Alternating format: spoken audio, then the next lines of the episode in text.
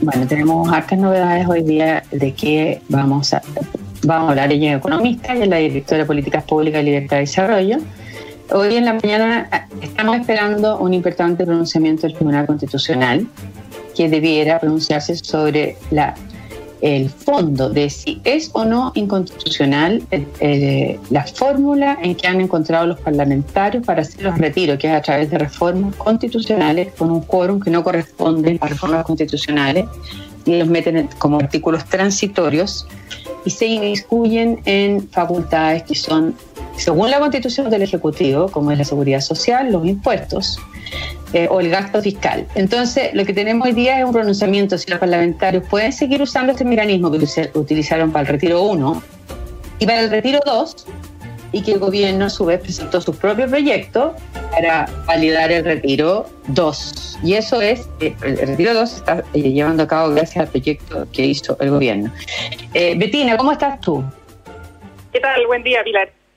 Buen día, Betina. ¿Qué tan importante ves tú el tribunal, el fallo del Tribunal Constitucional esta mañana para eh, detener lo que el propio senador Quintana, presidente del Senado, en, enero pasado, denominó el parlamentarismo de facto?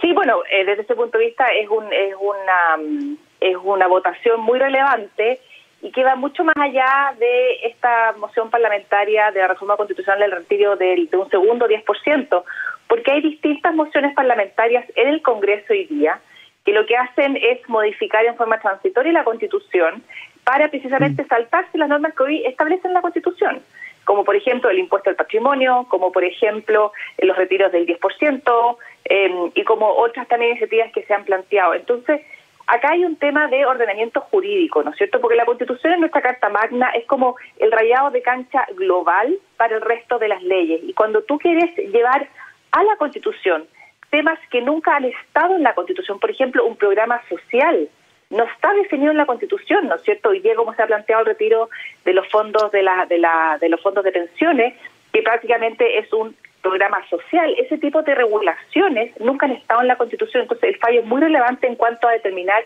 si efectivamente la Constitución puede considerar todas aquellas materias y todas aquellas especificidades de cada una de las materias que en el pasado nunca la Constitución ha contenido y en los distintos países del mundo tampoco la contienen. Entonces, desde ese punto de vista, es una señal respecto de esta moción específicamente, pero también respecto de otras que hoy día se están discutiendo en el Congreso.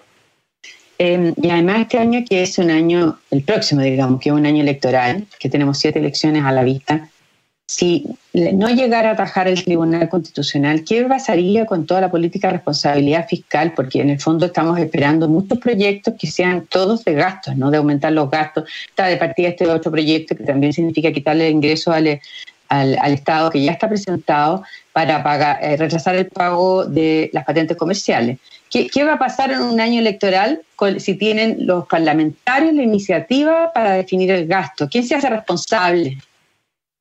Bueno, como tú bien dijiste al comienzo, esto como se ha llamado parlamentarismo de facto, pero esta es la peor cara del parlamentarismo, porque en otros países en los cuales el Parlamento tienen atribuciones en materia de gasto y pueden presentar reformas legales para aumentar el gasto o para cambiar las áreas de gasto, también tienen que hacerse cargo de dónde vienen esos recursos y cómo se financia y cómo se sostiene en el tiempo eh, esos gastos. En cambio, en nuestro caso, en nuestro parlamentarismo la chilena, eh, tenemos que los parlamentarios solamente se hacen cargo de proponer mayor gasto, mayores beneficios a la población, pero no se hacen cargo de cómo eso se financia y cómo eso se sostiene en el tiempo. Y yo creo que es un, tema muy peligroso porque si bien es muy popular, ¿no es cierto?, ofrecer mayor gasto, mayores beneficios, mayores bonos eh, o suspender ciertos pagos, como el caso de las patentes comerciales, pero bien sabemos que finalmente son promesas que en el largo y mediano plazo no se pueden sostener porque no hay recursos para ello. Y por eso hoy día el, el diseño, eh, ya sea con parlamentarismo o ya sea con presidencialismo que hoy día tenemos, es que la persona que tiene atribuciones en materia de gasto también se haga responsable de cómo financiarlo eso en el mediano plazo.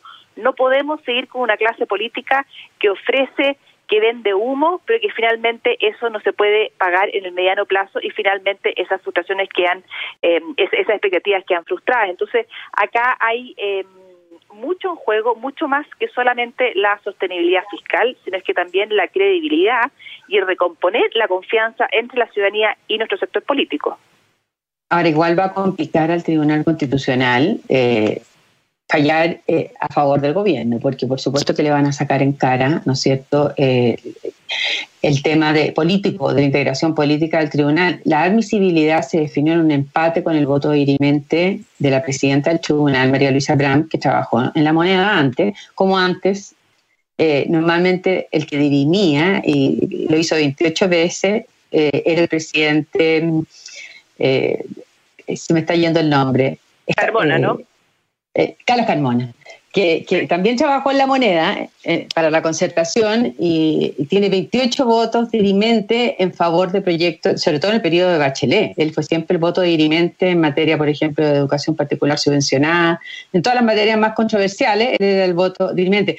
Pero eso le va a crear un problema al gobierno, ¿no? Como también que él no haya impugnado el primer retiro, que sí aprobó una reforma constitucional que fue con el mismo estilo de moción de los parlamentarios con la que trataron de hacer un segundo retiro, que es el que está impugnando el gobierno.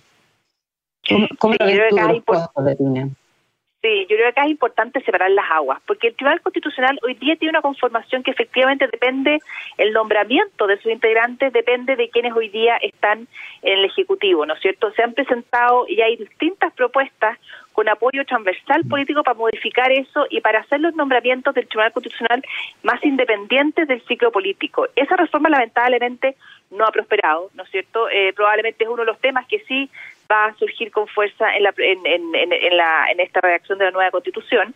Pero mientras tanto, hay que respetar y hay que eh, acoger y no cuestionar lo que hoy día plantea el Tribunal Constitucional. Nos puede gustar o no, hay que separar hoy día la, la, la lectura política que se hace de un eventual fallo porque no le gusta un determinado sector, por lo cual tienden a descalificar a las personas o al tribunal mismo, más allá que centrarse en el, en el contenido, en la esencia de lo que se está discutiendo. Entonces, sin duda, aquellos que hoy día no van a quedar conformes eh, con el fallo del tribunal van a tratar de desacreditarlo, desacreditando a las personas que lo conforman. Pero esas mismas personas que hoy día lo van a criticar probablemente eh, tampoco nunca se han hecho cargo o han impulsado medidas para reformar el Tribunal Constitucional. Entonces, la verdad que eh, hay que también exigirle una mayor altura de mira a aquellos que hoy día han estado en Congreso por muchos años y tampoco se han hecho cargo de cómo modificar la integración del Tribunal Constitucional, por ejemplo. Y hoy día, ante un fallo puntual, por no compartirlo, van más bien ir en contra de las personas que fallan de una u otra forma, más allá que en la esencia misma de lo que está en juego, que si es que en la Constitución podemos llevar, podemos definir todo tipo de materia. El día de mañana podríamos llevar quizás al absurdo que se van a fijar no sé, que, que, se van a fijar eh, los feriados legales en la Constitución, materias que no debieran ser parte de la Constitución. Ese es el tema de fondo. Ya, y, la, y la oposición ha insistido, pensando que puede haber un tercer retiro, en que la demora del gobierno para entregar los fondos fue lo que justificó los retiros 1 y 2, que incluso contaron con los votos de la derecha. Eh, y se va imponiendo que el gobierno llega siempre tarde, pero el mismo gobierno ha reconocido que se han gastado 6 mil millones de dólares en transferencia directa, eh, que son 15 eh, puntos del PIB. Betina, ¿eh, ¿tú crees que es una excusa o realmente las ayudas del gobierno por las dificultades que hay para llegar a las personas informales, por ejemplo, no llegan a la gente y esto puede justificar un tercer retiro de plata fresca de las AFP? A ver, yo creo que el seguir sacando fondos ahorrados para las pensiones eh, es una pésima noticia. Eh, no puede ser esa la respuesta a las necesidades sociales de los hogares de nuestro país. Eh, eso vale para el primero, para el segundo y para el tercer retiro. En la oposición, lamentablemente, siempre se ha repetido es que el gobierno llega tarde y es que el gobierno llega con poco. Pero yo no he visto ninguna propuesta concreta de cómo efectivamente ellos, en ese caso, hubiesen trabajado mejor, hubiesen llegado con mejores instrumentos, con más rapidez, porque es muy fácil criticar desde la vereda del frente.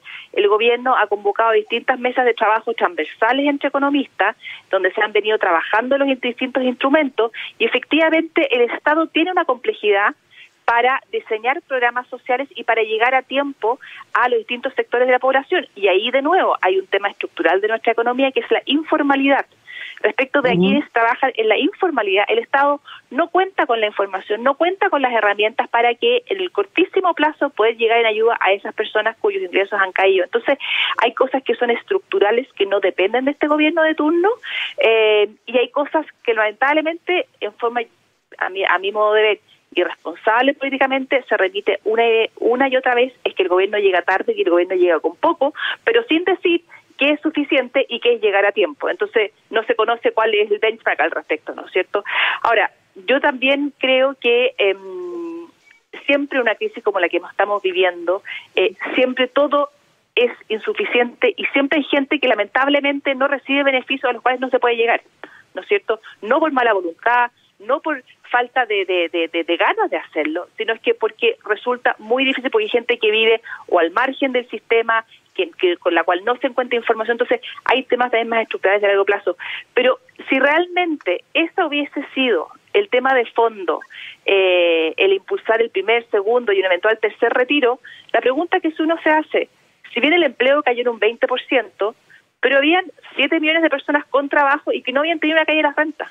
Y respecto de esas personas, nunca se discutió eh, la oposición nunca planteó la posibilidad de que el retiro de fondos, por ejemplo, como sí fue en otros países, sea solo para aquellas personas que hayan tenido una caída en su renta en los últimos tres, cuatro, seis meses, por ejemplo. Que afectado. Eh, claro, Pero lo que pasa es que nada compite con la posibilidad. ayer ya llevaban 23 mil millones de dólares extraídos de, la, de los fondos que iban a hacer para financiar pensiones. Entonces, pareciera que no nada puede competir con la posibilidad de ir desmantelando el sistema y sacando toda esa plata. Ahora, el Frente Amplio decía que en vez de seguir con un tercer eh, em, saqueo de los fondos de las AFP, dicen que lo que hay que hacer es ahora crear un impuesto a los súper ricos y que esa es la manera de poder financiar una renta básica de emergencia. La pregunta, Bettina Horst, como economista, es que ¿es viable que un impuesto a los súper ricos eh, los ingresos, la, la merma de ingresos para todos los chilenos? lo que pasa hoy día, quienes impulsan esa propuesta eh, indican que lo que se recauda con esa propuesta eh, son montos importantes. Digámoslo, es por una vez, ¿no es cierto? Los impuestos a los súper ricos eh, se ha planteado como solo por una vez. Bueno, ya sabemos que el por una vez eh, tiene poca, poco significado en ciertos sectores, pero el entendido o creyendo que es por una vez, eh, en los otros en otros países del mundo que han tenido impuestos súper ricos, precisamente lo han ido aboliendo porque recauda muy poco. Si bien en papel o si bien en estimaciones preliminares, eh, algunos sectores podrían decir que recaudan 6 mil millones de dólares o, o los cifras que están dando, en la práctica va a recaudar mucho menos porque cuando tú tienes que aplicar el impuesto, tienes que aplicar el impuesto a un... Es mucho más complejo que decir, yo creo que hay tantos ricos en el país, por lo cual eh, el patrimonio de ellos vale tanto, por lo cual el, esto recauda tanto. No, esto depende en qué están invertidas las cosas, cuáles son los RUT, cuál es la trazabilidad. Entonces, lo más probable es que cualquier impuesto a los super ricos no recaude lo que dicen que quieren recaudar. Y por otro lado, en la medida que tú vayas poniendo un impuesto eh, a los super ricos, precisamente esos patrimonios, esas fortunas se van a trasladar a otros países que no tienen impuesto a los super ricos. ¿ya? Eh, entonces, sin duda que esto es más bien eh, una, una venta de, una, de un sueño, pero que finalmente no se va a poder financiar. Ya, vamos a ir a una pausa. Estamos con la economista Bettina Horst y vamos a hablar a la vuelta más sobre este tema. ¿Vamos? Ya volvemos. Estábamos con Bettina Horst, economista y directora de Políticas Públicas de Libertad de Desarrollo. Betina, ayer el presidente dijo que estamos viviendo una ola de populismo, refiriéndose a las personas que están proponiendo cosas, dijo, comillas, sabiendo que son pan para hoy y hambre para mañana.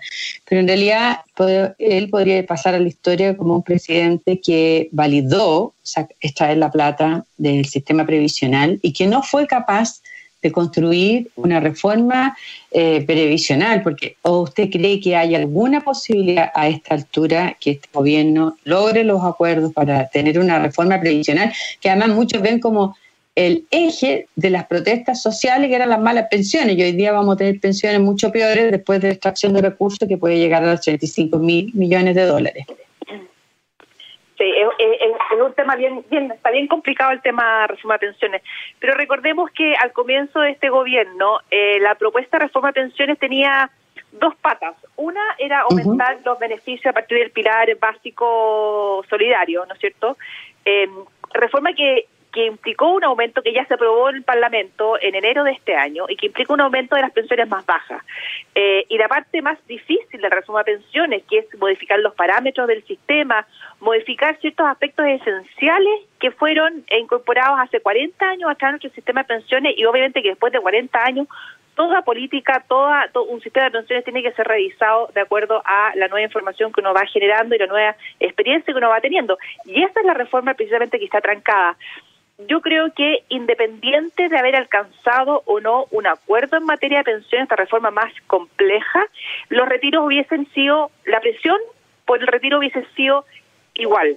No era un tema de si tengo una reforma al sistema de pensiones voy a poder parar eh, futuros retiros. Yo creo que eso ya por caminos separados, como tú bien decías antes los comerciales, los 23 mil millones de dólares que hasta la fecha se han retirado los fondos, que pueden llegar a ser hasta 35 mil millones en estos dos retiros, sin duda que son imposibles de competir con cualquier otro programa social que pueda entregar eh, el Estado. Entonces, eso va por carriles separados. Ahora, recordemos que el gobierno en dos oportunidades ya ha alcanzado un acuerdo con parte de la oposición para sacar adelante su reforma. El primero fue en la Cámara de Diputados, ¿no es cierto?, hace ya más de un año atrás, donde el gobierno modificó la posición inicial con la que había ingresado la reforma al Congreso con el fin de encontrar eh, apoyos dentro de la oposición de determinados sectores, básicamente la democracia cristiana, de forma tal de poder sacar esa reforma en la Cámara de Diputados, lo cual fue aprobado y después pasó al Senado. Llegando al Senado, eh, se alcanzó otro acuerdo con una parte de la oposición, pero acuerdo que hoy día de nuevo se está desconociendo. Entonces,